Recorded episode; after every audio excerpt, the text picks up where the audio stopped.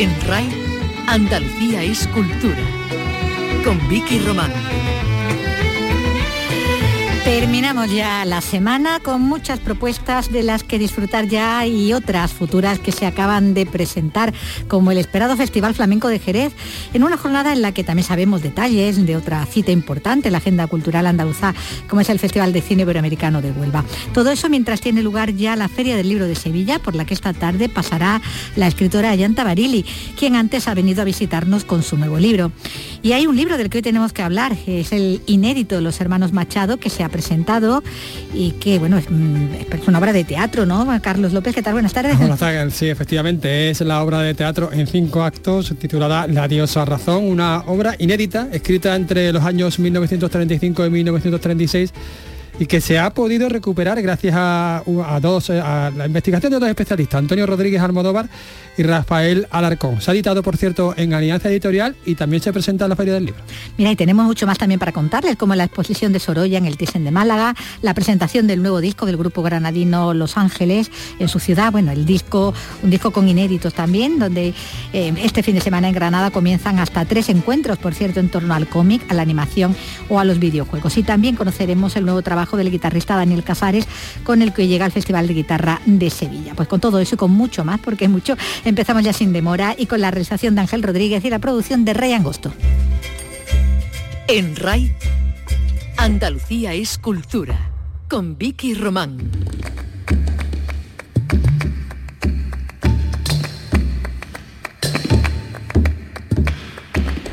Y antes que nada nos vamos a ir hasta Jerez porque como contábamos el Festival Internacional de Flamenco de Jerez del año que viene se acaba de presentar con la alegría de que regrese a su fecha y a sus formatos habituales. Va a ser del 17 de febrero al 5 de marzo con el 100% del aforo.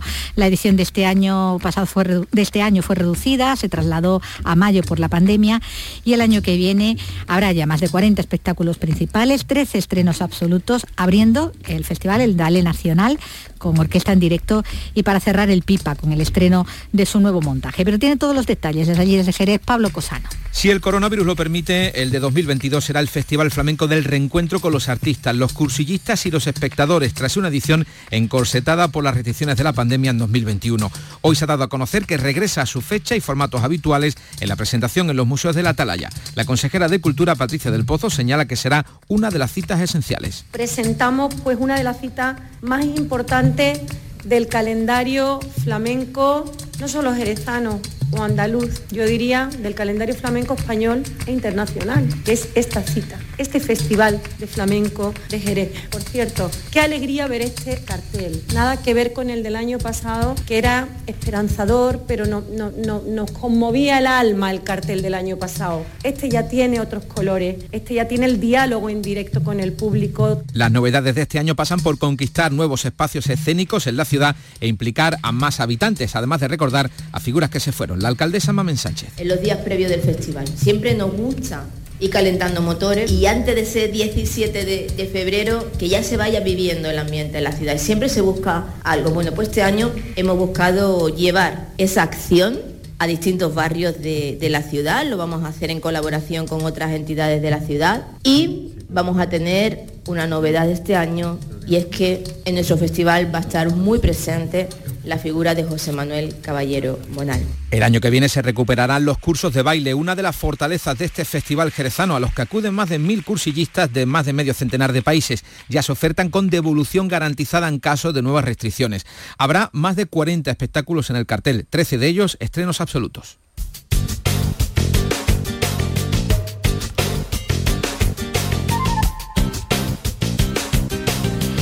Es la sintonía del Festival de Cine Iberoamericano de, de, Huelva, de festival a festival, del de flamenco de Jerez al Festival Cinematográfico Onubense, porque conocemos ya los seis primeros largometrajes que van a competir por el Colón de Oro en la edición número 47 del Festival Iberoamericano de Cine. Unas películas de las que nos va a dar más detalles Sebastián Forero.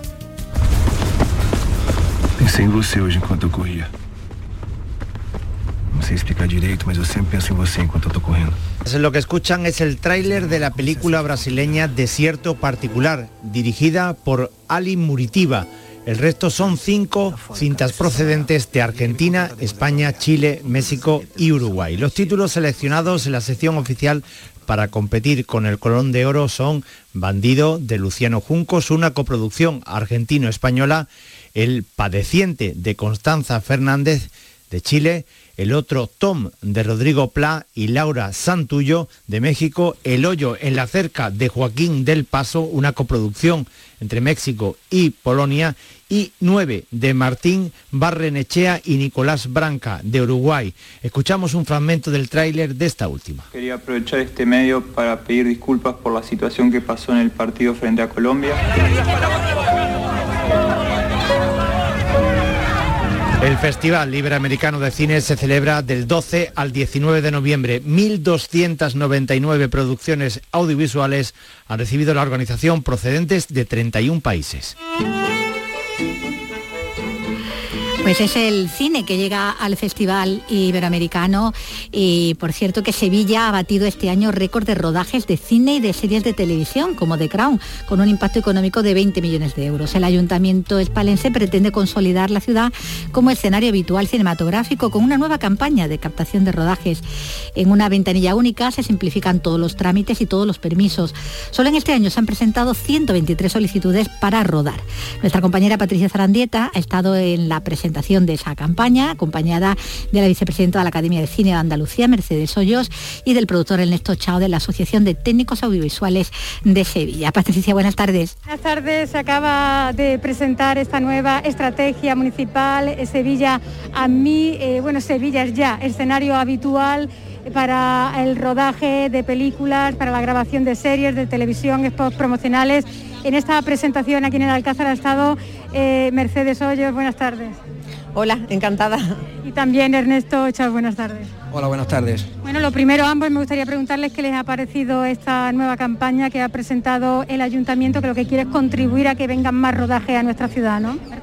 Bueno, la campaña me parece mm, absolutamente acertada. Eh, hemos, hemos, estado comentando durante el acto que, bueno, que los vídeos promocionales, que toda la estrategia de comunicación es muy potente, es muy fuerte y que parece ser que va a ser, que está siendo y va a ser muy efectiva y la iniciativa en concreto, pues sobre todo los productores lo van a agradecer muchísimo, por ende todos los demás profesionales, naturalmente, pero es una iniciativa muy necesaria y, muy, muy celebrada. Felicitamos, por supuesto, absolutamente a Sevilla Ernesto, porque ¿cómo es la ciudad para acoger esa grabación de rodaje, de series, de películas? Bueno, la ciudad, eh, Sevilla siempre ha sido una ciudad bastante amable con relación a la, a, la recepción y poder ejecutar rodajes eh, aquí, ¿no? La verdad que en ese sentido siempre ha sido un privilegio poder rodar aquí y bastante fácil. Esta iniciativa del ayuntamiento no hace más que reforzar eh, un poco los mecanismos que ya teníamos trazados y con los que funcionábamos y dotar de más músculo y más versatilidad a la hora de tramitar cualquier evento y cualquier permiso. En ese sentido, no hay que decir más que, buenas palabras, ¿no? Llevamos unos 10 meses trabajando soterradamente para que esto fuera posible, eh, en un diálogo constante con la administración local y bueno, no esperamos más que, buenos resultados de esto, ahora ponerlo en práctica. ¿no? Además, qué importante es que se puedan simplificar todos esos trámites, se contaba aquí en esta presentación, bueno, hay que acudir a muchas áreas del ayuntamiento y bueno, simplificarlo todo en una ventanilla única es fundamental, ¿no? Sí, bueno, la experiencia de la ventanilla única ya existía previamente bajo el nombre de Sevilla Film Commission. Eh, ahora eh, en esta iniciativa, teniendo un paraguas mayor, de una infraestructura mayor, atendiendo también el tema de eventos, pues lo que nos da es más músculo, más versatilidad y más coordinación. Porque ya no solo el tema de los permisos, sino que, también se coordinen un poco las agendas de todos los departamentos del ayuntamiento para que no interfiera ninguna de las actividades que se puedan producir en la ciudad, y ya no solo culturales, sino otras también de orden puramente logístico, como puede ser eh, cerrar una calle, eh, una obra que se pueda estar haciendo, etcétera, pues, pues todo eso al conjuntarse en un mismo departamento a nivel de agenda o que se pueda conocer de una agenda, facilita que no nos interpuscamos unos a otros, que los permisos vayan más fluidos y garantiza el buen, el buen desenvolvimiento de, nuestra, de nuestras funciones, ¿no? de nuestro trabajo. Pues muchísimas gracias a ambos por atendernos. A vosotros. Bueno, pues nos contaba Patricia Sarandieta ¿no? sobre esta campaña de captación de rodajes, en este caso en la, ciudad de Sevilla, convertirla en plató cinematográfico, audiovisual en general, también para, para series de televisión, para anuncios. Y bueno, hablar de rodajes hoy es eh, tener que hacer referencia y mención, eh, Carlos, que ya que te has sentado también de nuevo otra vez, eh, a lo que ha ocurrido, ¿no? a esa tragedia que ha, que ha acontecido en el rodaje de un western en Nuevo México y que ha tenido como protagonista al protagonista de la, de la película pero en este caso de un hecho real bastante luctuoso, Alex Baldwin, ¿no? Sí, sí, la muerte se pasea por el plató, ¿eh? Sí, sí, bueno, no se sabe todavía, no está muy claro si ha sido rodando la, una escena en concreto, ha sido durante un ensayo o en cualquier otra circunstancia. Lo cierto es que Alex Baldwin ha disparado con un arma de fuego que tenía munición real, en lugar de fogueo. Recordamos que también no, no, no tan eh, lejos en el tiempo como murió Brandon de igual Lee. manera Brandon Lee, resultó muerto también el de, del Cuervo.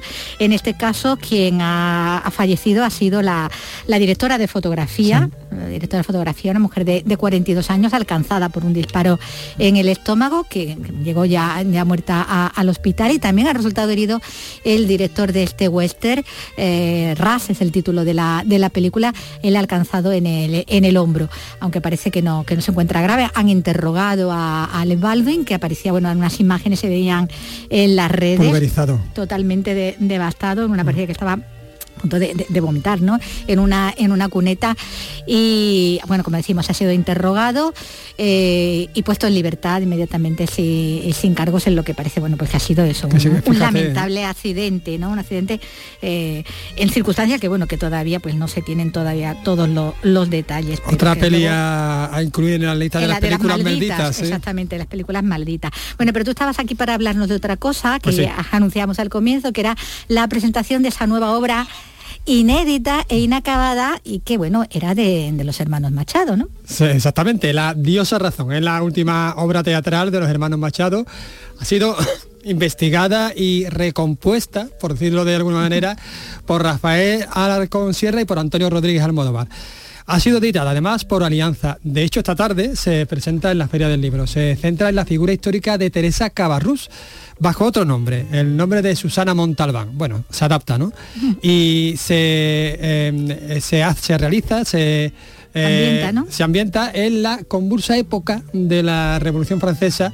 Bueno, y habla de cuestiones, no obstante, muy actuales. Así lo cree, así lo indica la, editorial de, la editora de Alianza Editorial, que se llama Magdalena Las Heras. Bueno, yo solo querría mencionar que la diosa razón nos sigue apelando hoy y que la figura de Teresa Cabarrús, bastante olvidada hoy en día y que efectivamente merece una saga de películas, eh, tenía toda la relevancia en los años en los que Manuel y Antonio Machado se pretendían recuperarla.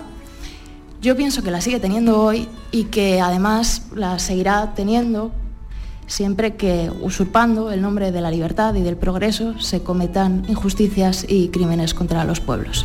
Bueno, Teresa Cabarrús se convierte en una mujer inteligente, también seductora, que sí existió de verdad y que tuvo cierta relación con, Napoleón.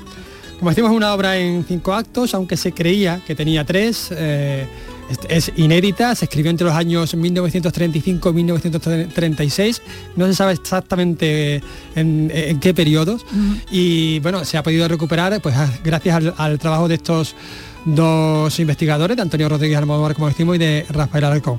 Una investigación que ha revelado, fíjate, que tiene varias novedades en la escritura de ambos hermanos, de Antonio y de Manuel. Así lo explica Rafael Alarcón.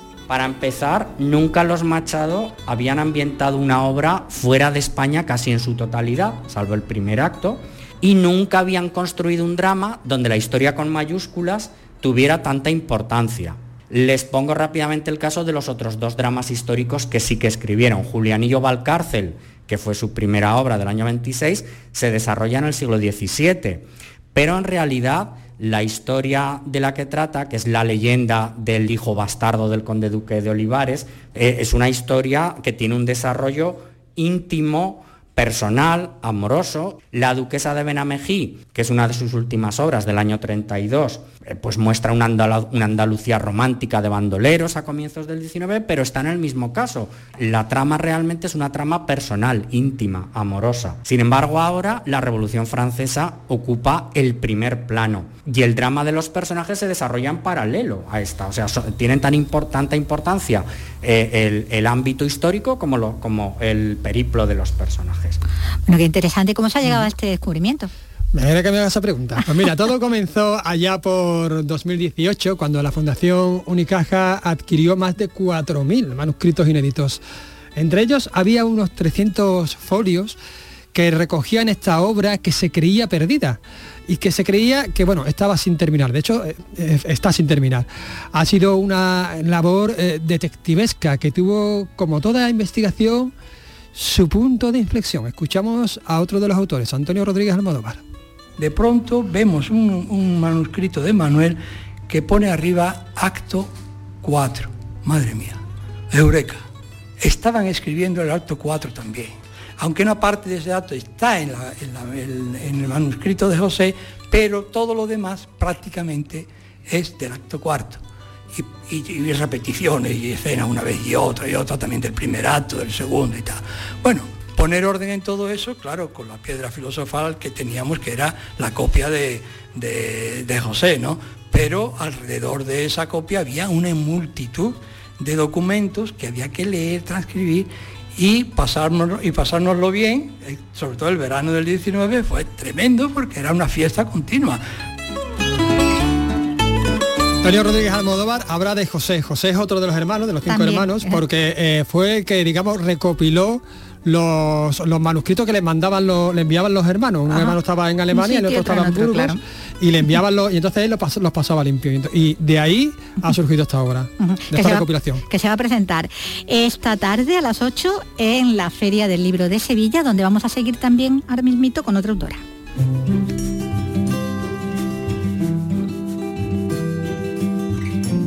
Como os estamos contando desde principio de, semana, se celebra estos días la Feria del Libro de Sevilla, que se inauguraba en la tarde de ayer, y ahí va a estar la escritora Yanta Barili, que hoy nos visita con su nueva obra tras quedar finalista del Premio Planeta hace ahora tres años. Regresa con una mujer y dos gatos. Muy buenas tardes, Ayanta. Muy buenas tardes. Bienvenida. Bueno, esa mujer de los dos gatos es un trasunto de, ti misma, porque tres años después de aquella premiada novela eh, no habías vuelto a escribir, porque te habían pasado muchas cosas, aunque ocurrió algo que es este relato y que a todos nos tocó vivir, eh, cada uno a su manera, porque nos sometimos al estado de alarma que es el gran protagonista ¿no? en, este, en este relato. ¿no? Bueno, eh, es una novela que en realidad no es que trate sobre el confinamiento y sobre la pandemia, pero evidentemente los escritores pues escribimos también sobre la, actualidad y es el, es el paisaje de esta mujer y, dos gatos, pero en realidad de lo que trata es de una mujer que soy yo, porque es una obra absolutamente autobiográfica que se, que se encuentra en un momento de crisis eh, personal, es decir, en medio de una pandemia personal y mundial, ¿no?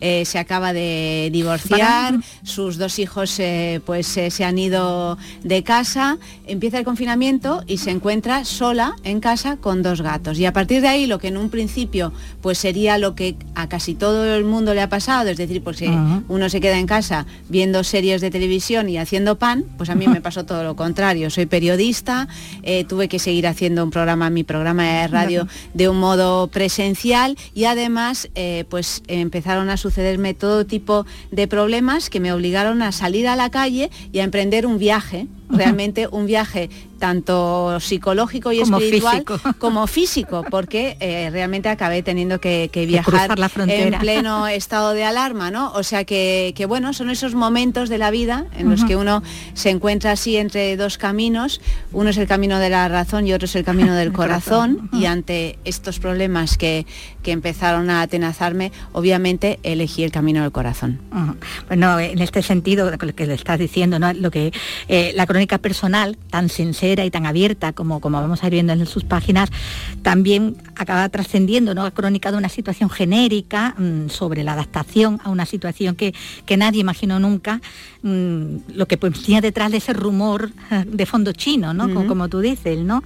A todos pilla fuera de juego, ¿no? Para esto no parece que no estamos preparados. A todos pilla eh, fuera de juego, cada uno reacciona a su manera y mi manera es que de pronto pues eh, descubrí una faceta de mi carácter que no conocía y es que eh, me convierto en una desobediente y en una mentirosa y todo esto sin, por supuesto, sin negar nada y sin faltar el respeto a, nadie, ¿no? Pero mm. bueno, empiezo a tomar una serie de decisiones que tienen que ver con mi sentido ético y, moral, ¿no? Que, y que no tiene que ver, desde luego, con eh, las, algunas de las imposiciones. directrices que se venían marcando. Imposiciones sentimentales, me, refiero que, que estaban marcando. Bueno, en el caso de, de, Allanta, en el relato, ¿no? Como vemos, las circunstancias hacen que, eh, pues, que se vea sola, con los dos gatos, en la casa vacía, pero con esa pequeña red de amigos, de vecinos, que va a ser fundamental para resistir, ¿no? Sí, lo que pasa es que, bueno, era una red de, amigos y, de vecinos que parecían que te acompañaban como los muertos, ¿no? Porque en los, nuestros muertecitos siempre nos acompañan, vamos, por lo menos eh, a mí, y en este caso, pues esa red de amigos y, de vecinos y de familiares, pues eran todos a través de Zoom, de FaceTime, de todos esta, estos aparatos, sí, sí, bueno, los de las ventanitas, los de las ventanitas, claro, o sea que en el momento en que la red de amigos se convierte en una pantalla pues mm, a mí se me hace insoportable. Y entonces aparecen pues todos esos personajes que, son una, una, constelación que pueblan estas páginas, que son los vecinos a los que nunca habías hecho ni caso, o sea, que, que, no conocías, adentro, que, tal, y bueno, de pronto empieza a descubrir un, paisaje nuevo y muy importante. y muy interesante, me queda mucho juego. Bueno, pues de, mano de la narradora vamos a ir viendo cómo transcurren esos días extraños, de la casa al trabajo, ¿no? Porque como dice como periodista con programa de radio, eso eran servicios esenciales y había que entrar y salir. social, nos llamaron un bien social, Y eso hace que, bueno, que deambule cada día, sobre todo cada noche, por un Madrid casi fantasma, ¿no? Madrid, sin el casi. Bueno, fantasma eh, totalmente. Luego encima nevado. Vamos, se podía hacer picnic en la calle Doctor Esquerdo, que es como quien dice una autopista, ¿no? Eh, claro, pues esa experiencia de, bueno, pues de, pasear por un Madrid desierto, lo, hemos vivido todos, en, sobre todo en las, en las ciudades, pero en Madrid impresiona sobremanera, ¿no? Y también pues de una ausencia de peligro. También. O sea, ya no había miedo, miedo de que, te salía ahí, de que sucediera nada ni nada, ¿no? Había una especie de quietud, de fin del mundo, que bueno, por un lado era fascinante y por otro una película de terror. Aterrador, claro, claro. bueno, en ese tiempo de soledad y de recogimiento impuesto, porque es así, van a ir aflorando pues los recuerdos, ¿no? Esos tiempos felices, sobre todo los de la infancia, ¿no? El recuerdo de, los primos italianos, ¿no? Eh, pero también lo, el recuerdo de los hombres que pasaron por, por tu vida, aportando más o menos felicidad en este caso, ¿no? Porque de todo... Bueno, felicidad, bueno, felicidad y, no felicidad, Yo estoy en un momento eh, vital que tengo una gran dosis de escepticismo al, respecto. Eh, por supuesto que ha habido momentos felices y momentos que, no lo han sido, pero cuando yo escribo este libro me encuentro pues en esa tesitura que muchas mujeres y muchos hombres habrán vivido de hasta aquí hemos llegado, o sea, se acabó. Haciendo repaso Se acabó, viva la soledad y a mí que me dejen en paz de historias de amor y de apegos de este, de este tipo, ¿no? Y, y, bueno, claro, hago un repaso, miro hacia atrás, ¿no? Cuando todo calla, pues es un momento ideal para mirar hacia atrás y, y, realmente reflexionar sobre lo que ha sido tu vida y alegrarme enormemente de haber llegado hasta aquí y de, de recobrar mi, soledad y mi independencia. Sí. Y lo poco que era consciente uno de lo feliz que era, ¿no? Cuando se encuentra con sí, Sí, sí, pero al mismo tiempo de lo, de lo feliz y de lo infeliz. que era también, las o sea, las dos cosas, porque la vida es, así, ¿no? Y de, lo, y de lo bonito, porque este es el recorrido, es el recorrido de, de una mujer que está en crisis y que va hacia la luz, ¿no? Y de lo hermoso que es recuperar o, reconstruir una nueva vida en la que seguramente no está uno acompañado de un hombre, en, mi caso, o no de un modo total, ¿no? Pero que pero está muy bien, está muy bien estar así, sí. bueno, está echando de menos a los hijos también, bueno, porque por circunstancias no están en casa, también a ese escritor y lector voraz que, es tu padre, una figura amada, admirada, también el más crítico, ¿no? Del que siempre se espera aprobación, ¿no? Yo soy hija de Fernando Sánchez Dragó, lo, digo para quienes no lo sepan y claro, eso marca mucho, ¿no? Porque tengo un padre que además de ser escritor, es una persona con mucha personalidad, es una persona muy vehemente, que, me, que me ha criado um, apasionadamente, dándome el biberón de, las letras, ¿no? Yo no he bebido leche, sino, sino palabras. Y, bueno, claro, es un, para mí es un referente muy grande y el hecho de no haberle podido ver, durante este un año me, ha, parecido un tiempo arrebatado, claro, al amor que nos tenemos cuando ya el tiempo se achica, claro. porque mi padre es mayor. Bueno, a través de, tu relato recordamos pues la angustia ¿no? de esos días, la incertidumbre, no saber qué pasaba, cómo desenvolverse en cosas tan cotidianas como ir a la compra, pasear, pasear con horarios y, o ir a la peluquería, que eso... Eso tiene que ver con toda la parte, porque claro, es verdad que hemos vivido una, situación muy dramática para, para algunos, muy incómoda para la mayoría, pero desde luego de la que hay que reírse más de una vez, porque muchísimas de, las medidas que se pusieron en, práctica también por el desconocimiento de esta enfermedad, eh, bueno, a mí ya me parecían ridículas en su momento, pero bueno, uno, uno tenía que, que acogerlas, ¿no? Y entonces, bueno, pues relato, y además fue un, relato con humor y con asombro lo que estaba sucediendo, y en esos momentos ni siquiera sabía que, era ridículo que, yo qué sé, que en la peluquería no te pudieran secar el pelo con una toalla, sino que tenían que hacerlo con papel higiénico, ¿no? Pero ya me parecía absurdo, entonces, como se ha demostrado ahora que, lo es. Y entonces, bueno, pues, eh, pues están contados varios pasajes para que quede así rastro de lo surreal del disparate en el que en el que hemos vivido también. Claro, porque en ese relato del día a día, en episodios que son breves, como, las frases que son muy directas también, eh, se va deslizando también esa crítica, ese cuestionamiento, esas dudas, al punto de, que, bueno, como decías al principio, inicias una pequeña rebelión, una resistencia con desobediencia, ¿no? Hasta cruzando, como hemos dicho, hasta llegar a cruzar la frontera cuando, cuando no se podía y hacerlo era como, casi como de proscrito, ¿no? La, bueno, proscrito, más que proscrito, bueno, que era ilegal, ¿no? O sea, la frontera para mí no es la frontera geográfica, física, que también eh, había unas, de pronto te encuentras por primera vez en tu vida con unas fronteras eh, que no que tú antes atravesabas, porque además, porque somos unos privilegiados, porque hay muchísimas personas en el mundo que, no, pueden volver a sus casas, tal, porque hay guerras, porque hay fronteras, porque hay cosas terribles, ¿no? Pero por primera vez lo siento en mi propia piel, porque yo soy medio italiana, medio española, y claro, me veo desgajada, me veo con una imposibilidad de alcanzar a una persona muy, muy querida, importantísima en mi vida, que está muy, enferma. Entonces, eh, ahí esa es la frontera, está la frontera geográfica y está la frontera moral, ¿no? ¿Qué hago? ¿Me quedo en casa haciendo ganchillo? Haciendo lo que dicen que tengo que hacer o, me voy. O me voy, claro. Me voy.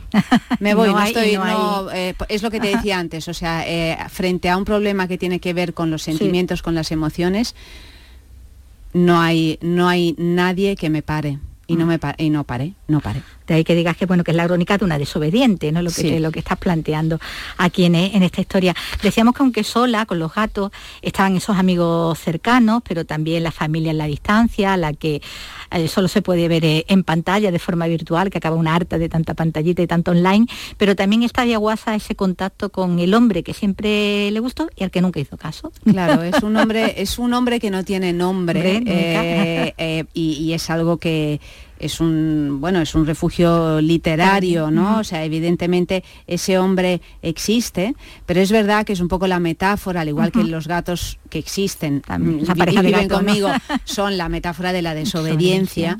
pues este este hombre que siempre me gustó y al que nunca hice caso así lo llamo a lo largo de toda la novela pertenece pues eso cuando uno echa la vista atrás y dice bueno mi vida sentimental ha sido esta no eh, muy, muy compleja, han pasado, me han pasado muchas cosas. ¿Y qué, fue de, todos aquellos hombres, que los recuerdo así, que en algún momento me gustaron, ¿no? Eso nos pasa, claro, pero que no hubo nada. Pero que nunca pasó nada, ¿no? Porque no pasó nada, pues porque no coincidió, porque fue algo una aparición fugaz, porque en ese momento él estaba casado o yo, o Era la que tenía pareja, estaba casada o, o, o, no coincidió, ¿no? a lo mejor entre todos aquellos hombres estaba el hombre, el hombre que realmente me habría hecho feliz, ¿no? Con el que me habría sentido serena. Pues quién sabe, ¿no? y, eso es un poco la, la, reflexión y, el, y el juego. Eso viene a significar ese, hombre, que siempre me gustó y al que nunca hice caso. bueno, hay amor, también hay humor por, por las situaciones que decimos, ¿no? Reales o imaginadas, ¿no? Como esa fantasía con el dentista, que bueno, que, que, va, con el repelús que da una, una consulta dentista. Bueno, es que llega un punto en la vida en el que uno está, pues eso, confinado, sin tener, eh, sin tener contacto con nadie que tenga sangre caliente. Que, de hecho, yo ya estaba medio loca porque yo soy una persona muy, cariños, muy cariñosa y muy tocona, que ya cogía a los gatos y les daba unos besos en los morros que me, estaban completamente asustados y no me querían ni ver, pues claro, va y se me rompe una muela en pleno confinamiento y digo, madre de Dios, ¿y qué hago ahora? ¿Dónde voy yo? Y no se me había roto a mí una muela en la vida. Y entonces, bueno, acabé yendo a, un dentista, a un dentista, a mi dentista, de hecho, pero no vino mi dentista, sino que vino el hijo del, dentista, que bueno, que tenía más así, más miedo, y, de pronto era el único, el, único hombre que, me tocaba, en el sentido, bueno, como te puede tocar un dentista, claro, y que, y que, y al que, y al que tenía cerca, ¿no? Y entonces a partir de ahí se, se, desarrolla toda una fantasía erótico, sentimental muy graciosa, porque claro, en esa época Hombre, yo no sé a ti, pero, pero estábamos que se nos iba un poco la cabeza, ¿no? bastante, se iba la cabeza bastante. Bueno, y, humor también al interpretar las medidas de alivio, ¿no? De la desescalada que, como decía antes, eran para reírse. Es que quise también que, quedara una crónica de, la, de la, propuesta, ¿no? O sea, aquello de las medidas de alivio. Sí, las medidas de alivio. Y además este neolenguaje verdaderamente espantoso que se inventaron los políticos, que lo único que hacía, creo, era acrecentar la inquietud de una población, de no saber hombre, que, que, hacer deshechos psicológicamente, ¿no? O sea, eso que tenías que salir a pasear de 7 a 7 y tres cuartos. Pero, pero, hacer deporte, no a caminar. Ah, sí, pero, pero corriendo. Los niños de no sé qué a no sé cuántos, los mayores, de, bueno, era completamente ridículo. Y entonces, pues, pues bueno, yo eh, eh, hice, quería también que quedara como, como crónica del disparate. Y también tengo que decir que creo que los problemas que, que hay a día de hoy, que son problemas eh, psicológicos mm, serios, serios, eh, todavía no, hay estudios eh, suficientes, pero bueno, problemas serios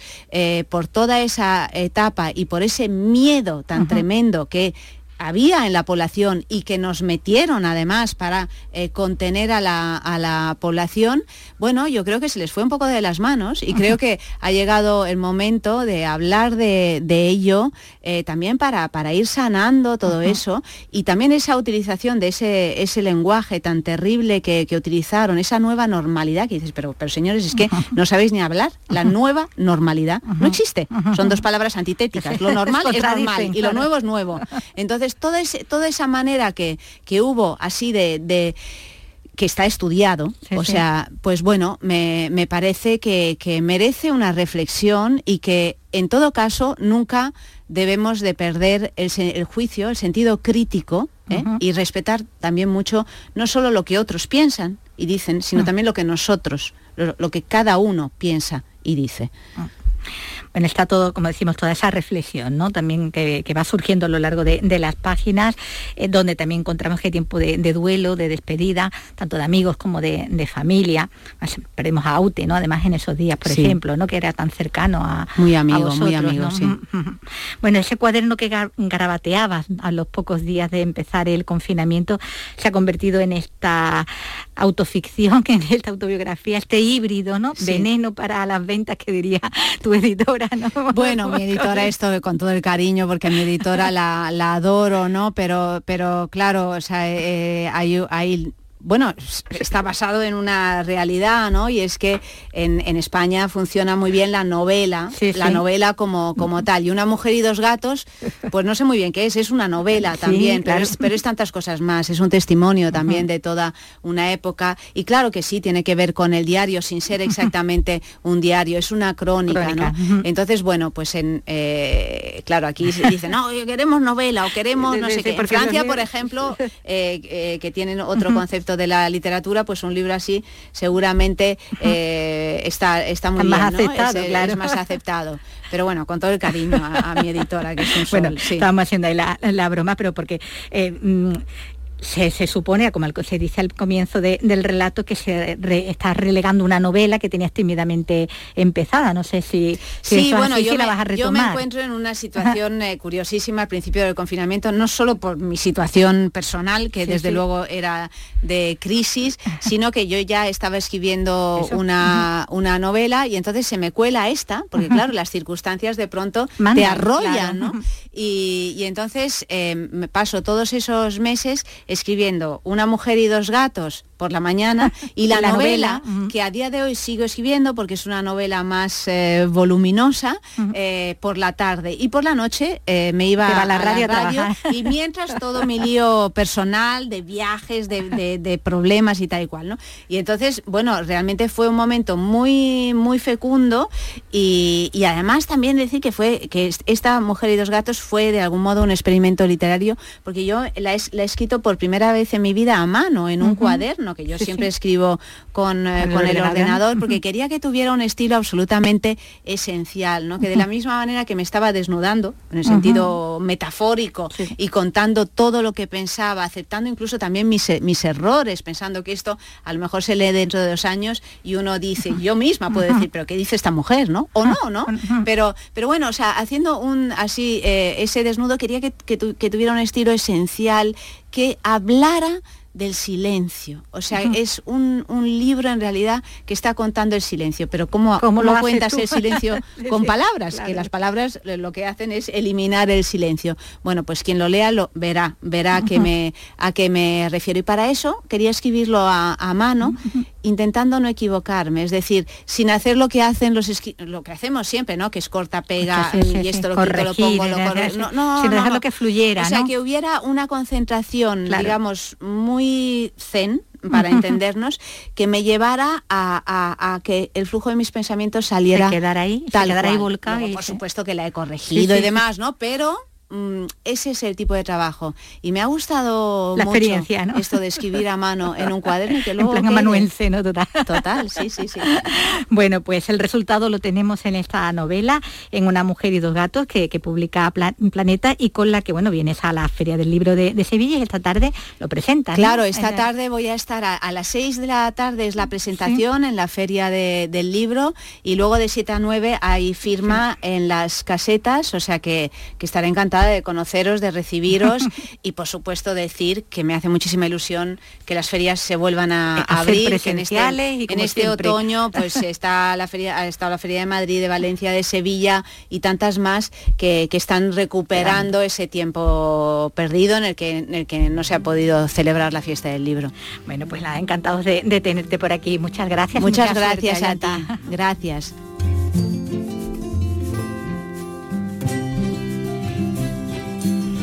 Dejamos ya los libros y nos vamos a ocupar ahora de las artes plásticas. Y es que hoy el Museo Carmen Thyssen de Málaga inaugura la exposición Sorolla en Javia. El pintor valenciano descubre en Javia los paisajes montañosos del macizo del Mongó con su prolongación hasta el mar. Un panorama marítimo y terrestre pleno de belleza que pintaría en sus estancias en aquella localidad. Nos lo cuenta Eduardo Ramos. Sorolla, que estaba familiarizado con los paisajes marítimos de las playas de su Valencia natal, descubrió en Javea unos efectos lumínicos sobre el paisaje, el mar o las rocas y con una intensidad y variedad de colores que hasta entonces no había experimentado. Esto le harían avanzar hacia nuevos planteamientos pictóricos. En esta exposición, Sorolla en Javea, se han seleccionado más de una veintena de obras procedentes del Museo Sorolla de Madrid, con la idea de mostrar su proceso creativo desde los apuntes y las notas de color a los grandes lienzos. Lourdes Moreno es la directora artística del Museo Carmen Thyssen de Málaga. Decía que ese era el sitio que siempre soñó, mar y montaña, pero qué más, ¿no? Y efectivamente lo que hace es investigar en la manera en la que se producen los reflejos del agua, muchos de ellos con un color muy intenso, como ocurre en el cuadro de nuestra colección y también en las transparencias del agua sobre el cuerpo de los niños jugando. La exposición Sorolla en Javea puede verse desde este fin de semana hasta el próximo 16 de enero en el Museo Carmen Thyssen de Málaga.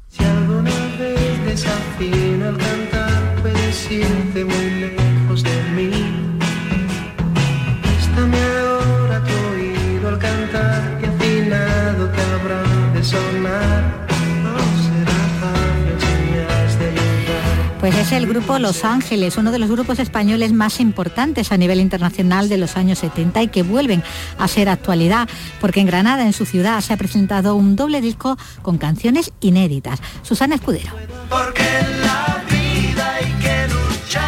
El grupo granadino Los Ángeles vio truncada su trayectoria de éxito en septiembre de 1976, con la muerte en accidente de tráfico de dos de sus componentes.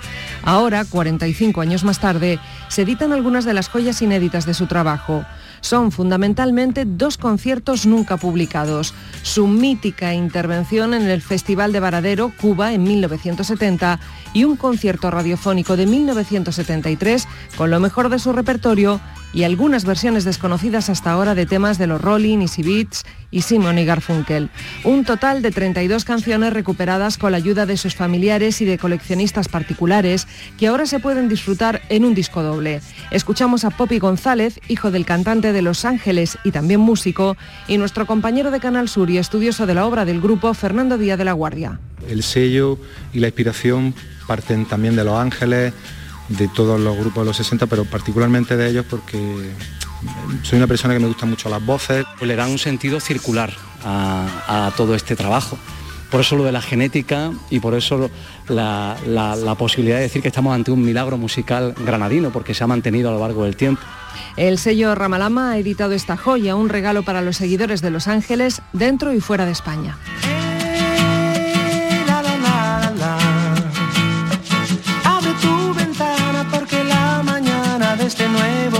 Día viene a despertarte.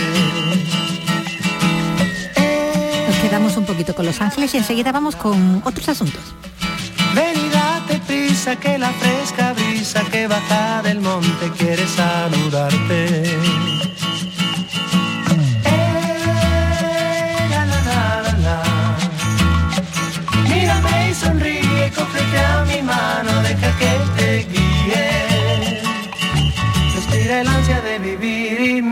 porvenir soñando, que cantando esta canción. Andalucía es cultura. En Twitter, arroba escultura ray. Osasuna en euskera significa salud, fuerza y vigor. Así es como se conoce al equipo de fútbol de Pamplona. Y este viernes, el Osasuna se enfrenta al Granada un equipo que vuelve a la liga para tomar la capital navarra en el partido adelantado de la décima jornada de primera. Pero además, tenemos al Costa Brava Balona en un encuentro de la Primera Federación y te lo contamos en la gran jugada de RAI con la narración de Pedro Lázaro. Este viernes desde las 9 menos 20 de la noche. RAI, Radio Andalucía Información. En RAI, Andalucía es cultura.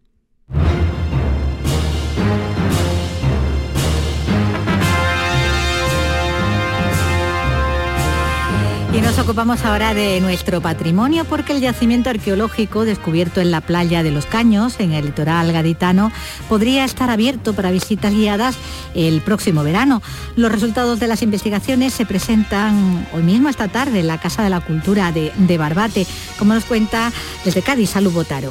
Los arqueólogos siguen estudiando los restos en una zona que al no estar urbanizada conforma una franja de gran valor patrimonial entre Tarifa y Conil. Ahora hay que terminar de delimitar el yacimiento dentro del Parque Natural de la Breña e intervenir para verificar restos y que se pueda incoar el expediente de bien de interés cultural. Darío Bernal, arqueólogo. Que nadie se preocupe porque el verano que viene, cuando la gente vaya a la playa de los Caños y al Cabo de Trafalgar, además del paisaje, además del medio ambiente, tendrán restos de patrimonio histórico que se podrán visitar y se podrán disfrutar. Restos fenicios, una tumba de la edad del bronce y unas termas romanas son algunas de las joyas históricas que se escondían bajo la arena de uno de los enclaves naturales más apreciados de la provincia a lo largo de los siglos.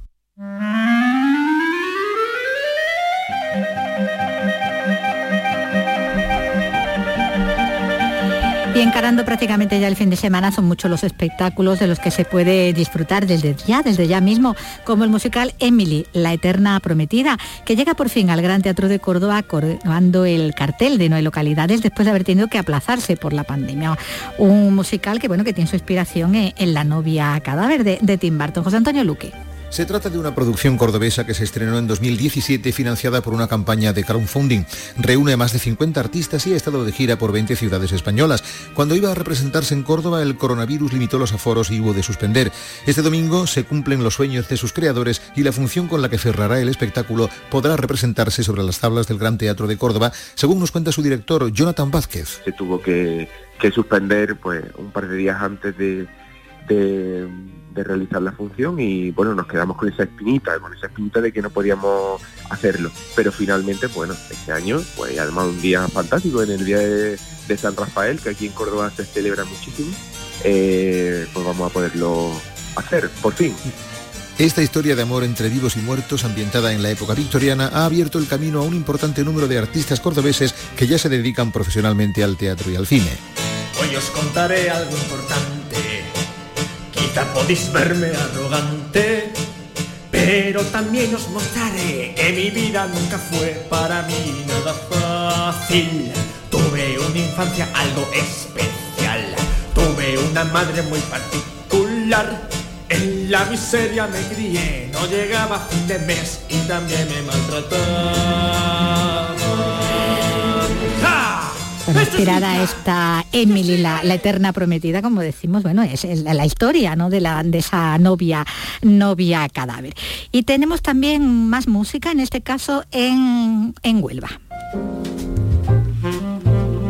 porque el guitarrista y compositor danés Jacob Bro, una de las figuras más destacadas del jazz europeo, actúa mañana en el Gran Teatro de Huelva dentro de su gira por España. Nos lo cuenta Sonia Vela. Los aficionados al jazz en Huelva tendrán por fin la oportunidad de escuchar en directo a Jacob Bro, que ahora está de gira junto a Mark Turner, Jorge Rossi y Thomas Morgan. Decimos por fin porque Jacob Bro era uno de los nombres que formaban el cartel del ciclo de jazz que organizó el Ayuntamiento de Huelva el año pasado y que tuvo que anular por el estado de alarma. Daniel Mantero, concejal de Cultura. El detalle que tuvo, decir, no pude estar en vuestro festival con la ilusión que nos hizo el montarlo en su día, que iba a ser un festival con las primerísimas figuras mundiales, el decir, saber que lo habíamos pasado mal por la pandemia, que este año no hemos podido volver a montar el festival porque las giras internacionales han seguido canceladas. Eh, él como está en Europa y la movilidad en Europa es bastante mejor, afortunadamente, pues él ha querido estar con nosotros y eso le honra. El concierto de Jacob Bro Jazz Quartet será este sábado a las 9 de la noche.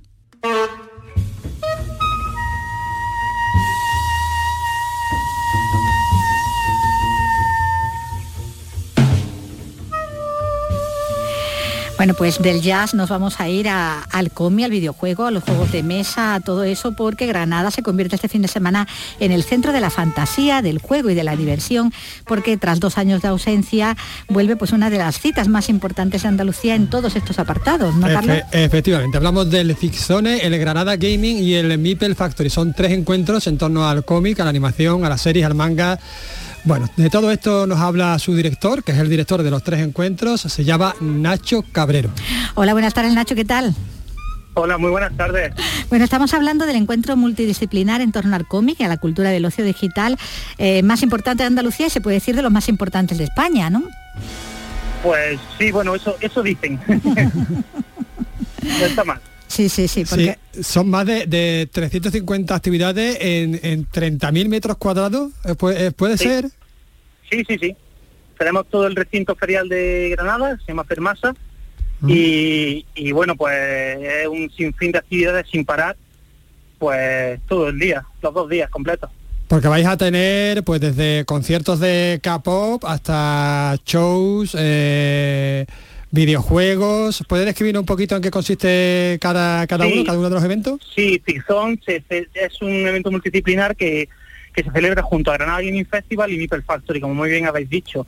Nipple Factory es el festival de juegos de mesa de Granada y ahí pues se presentan todas las novedades del año de todas las editoriales españolas y los prototipos de los juegos que van a salir el año que viene. Y Granada Gaming Festival es dedicado a videojuegos, esports, nuevas tecnologías y bueno, pues está ahí puede encontrar todo lo relacionado con este tema, desde realidad virtual a los últimos juegos, campeonatos, eh, esto sobre ese, sobre el ocio digital, ¿no? Bueno, ¿y cómo Sí. No, sigue, sigue. perdón, y ficción es la parte que nos lleva más al origen, es decir, al cómic, al manga, cine, series, y ya bueno, pues va, es un contenedor de todos los toda la cultura, pues, no sé cómo llamarla, si joven o una cultura comercial que, bueno, que, gusta tanto. ¿Y cómo está de representación andaluza? Mucho... Sí, bueno, eh, esto aquí desde, Granada para el mundo. bueno, ya se han vendido más de 10.000 entradas, ¿no? Eh, se han vendido casi 20.000, faltan muy poquitas de domingo. Falta muy poquita del domingo, es decir, que hay que, darse prisa, ¿no? Sí, ahora mismo ya quien quiera venir tiene que ser el domingo y, no puede esperar mucho para coger la entrada porque ya digo, esta mañana quedaban, vamos, poquitas, poquitas. Porque, por ejemplo... entre hoy y mañana se agotarán. Eh, hay, que, decir que contáis con nombres destacados, ¿no? Por ejemplo, Jorge Jiménez, dibujante de, Batman, pero también a Ramón Langa, muy reconocido por su doblaje, a Cosimo Fusco, ¿no? Eh, el padre Ángelo en la serie 30 monedas. Aunque los, que tenemos, aunque los que tenemos una edad también nos recordamos por su papel en Paolo de Friends, hay que decirlo. Efectivamente. Y viene a contarnos la nueva película de Ale de la Iglesia que se estrena dentro de un mes, que él también aparece y va a contarnos cositas sobre ella. y, más, gente, ¿no? Como Alex Alguacil, Alguacil que es campeón mundial de PES. ¿Qué es el PES? el Pro Evolution Soccer, ah. que ahora se llama eFootball. Es un juego de un simulador de fútbol y bueno, pues él, ha sido campeón de Granada, de Andalucía, de España, de Europa y del mundo.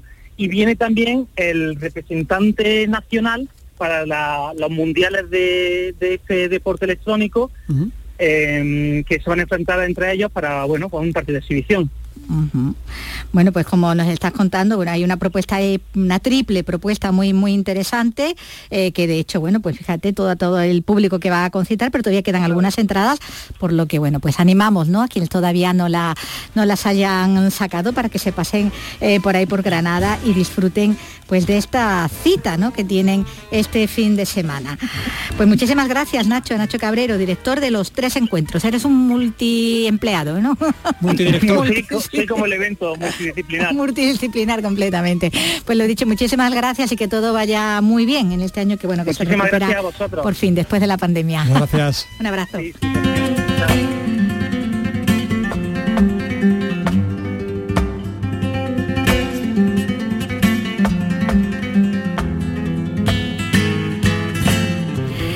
Pues ahora vamos a escuchar al guitarrista y compositor Daniel Casares con un recital esta tarde de su último disco guitarrísimo dentro de la programación del Festival de la Guitarra eh, de Sevilla. ¿No es así, Carlos?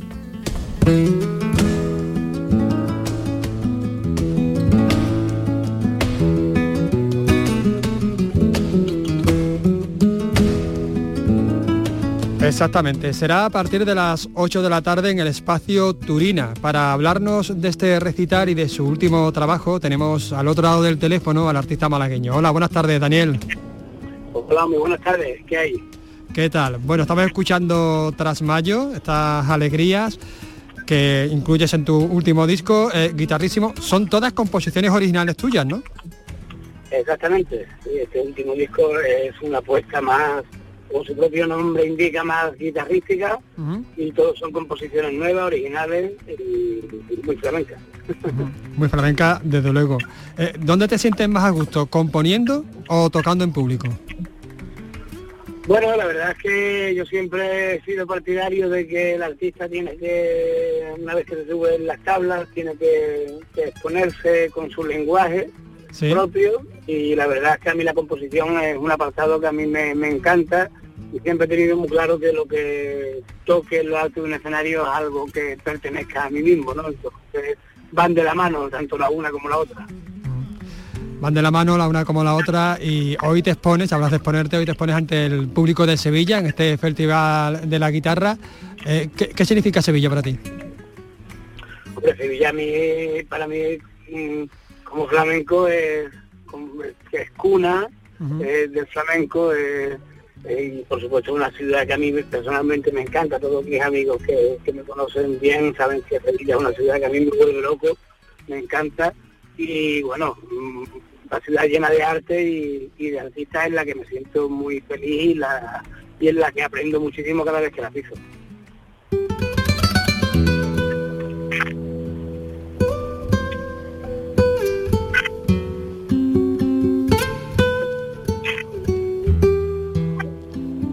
Vamos a poner un poquito más serio. Incluyes en tu, en tu disco el tema Suspiro al cielo, en la que inventas un nuevo palo, por decirlo así, Daniel, al que has bautizado como fantasía. Sí, pues bueno, esas son cosas que, que, yo compongo, que porque normalmente el flamenco compone a raíz de un palo flamenco normalmente, ¿no? Siempre se piensa, bueno, pues voy a componer una soleá, una seguidilla, una ribía, una bulería, lo que sea. En este caso, yo me gusta mucho componer este, tipo de cosas que no pertenecen a ningún palo flamenco, pero sí están dentro de una armonía flamenca, por supuesto, ¿no? Porque yo no puedo evitar componer desde lo que soy, que es flamenco, ¿no? Y entonces impresiona eso, pero sí que es verdad que son composiciones que a lo mejor están un poco más alejadas de cualquier prototipo de palo flamenco, ¿no? Entonces la catalogo como fantasía porque precisamente por eso, ¿no? Porque no pertenece a nada ya estereotipado. Además la dedicas a los fallecidos por COVID y no pudieron, a los fallecidos que no pudieron despedirse, ¿no? Eh, ¿Es, ¿Es una oración? Exactamente, ¿no? Yo una cosa que, una composición que, una música que utilizo, ¿no? De alguna manera, pues para sentirme más cerca o de alguna manera recordar a, a mis seres queridos y por supuesto en el en el momento en el que este disco salió, pues estábamos todos muy afectados por, las pérdidas que todo el mundo estaba teniendo con el tema de la pandemia que estábamos viviendo y, bueno, pues quise eh, de alguna manera mm, aportar esta música para que toda aquella persona ¿no? que eh, hubiera sufrido alguna pérdida no importante en esta en, esta catástrofe que hemos vivido bueno pues que le sirviera de, descanso mental y de acercamiento a esa persona que se le fue ¿Cómo te ha afectado? ¿Cómo te ha influido la, la pandemia en tu música? Bueno, eh, no, el, confinamiento que vivimos y el, de todo el hecho de que nos obligaron a estar en casa y, y el pensar en todo lo que eh, hemos perdido, ¿no? Entre comillas, ¿no? Porque bueno, de alguna manera eh, todo se revive y todo se recupera, ¿no? Eh, por una parte feliz porque mucho tiempo para estar con la familia, cosa que los artistas normalmente no tenemos. Y por otro lado, bueno, pues la música al final es el vehículo que te ayuda a llevar las cosas de una manera muchísimo más eh, relajada, ¿no? Eh, he aprovechado mucho, mucho este tiempo para, para componer y sí que es verdad que de alguna manera a la parte más compositiva pues sí le afecta tanto para bien como para mal, ¿no? Porque como te digo, hemos estado con mucho tiempo, y por suerte por desgracia hemos tenido mucho tiempo para, para poder componer con tranquilidad, cosa que a lo mejor muchas veces echamos en falta, ¿no? Porque con las prisas que tenemos normalmente y, demás, siempre se sacan los trabajos un poco ahí en el último día, ¿no? Como yo digo. Y, bueno, la verdad es que, ya te digo, de alguna manera eh, todo lo que viene ahora, todo lo que estoy componiendo ahora para mi nuevo proyecto eh, tiene un punto diferente, posiblemente eh, dado por esta situación que hemos vivido. Bueno, acabas de llegar de Colombia, ahora estás de camino al Festival de Guitarra de Sevilla, de que cogemos de hecho en el coche. luego, ¿por dónde seguirás girando? Pues mira, después tenemos, tengo concierto con, volvemos a activar el proyecto que tengo con el maestro Jorge Pardo, vamos a Córdoba, eh, seguimos con guitarrísimo, voy para Portugal, para, para Porto y bueno, todo lo que a Brasil también voy a final de noviembre, me voy con guitarrísimo, con guitarrísimo para Brasil. Y bueno, afortunadamente como te decía, volviéndonos a sentir activos, recuperando sensaciones y afortunadamente empezando a girar nuevamente. Bueno, pues muchísimas gracias por atendernos, Daniel Casares. un placer que esta noche, esta tarde actúa en el Festival de Guitarra de Sevilla, no se lo pierdan. Nos quedamos con este capote de seda, si te parece. Muchas gracias, un fuerte abrazo.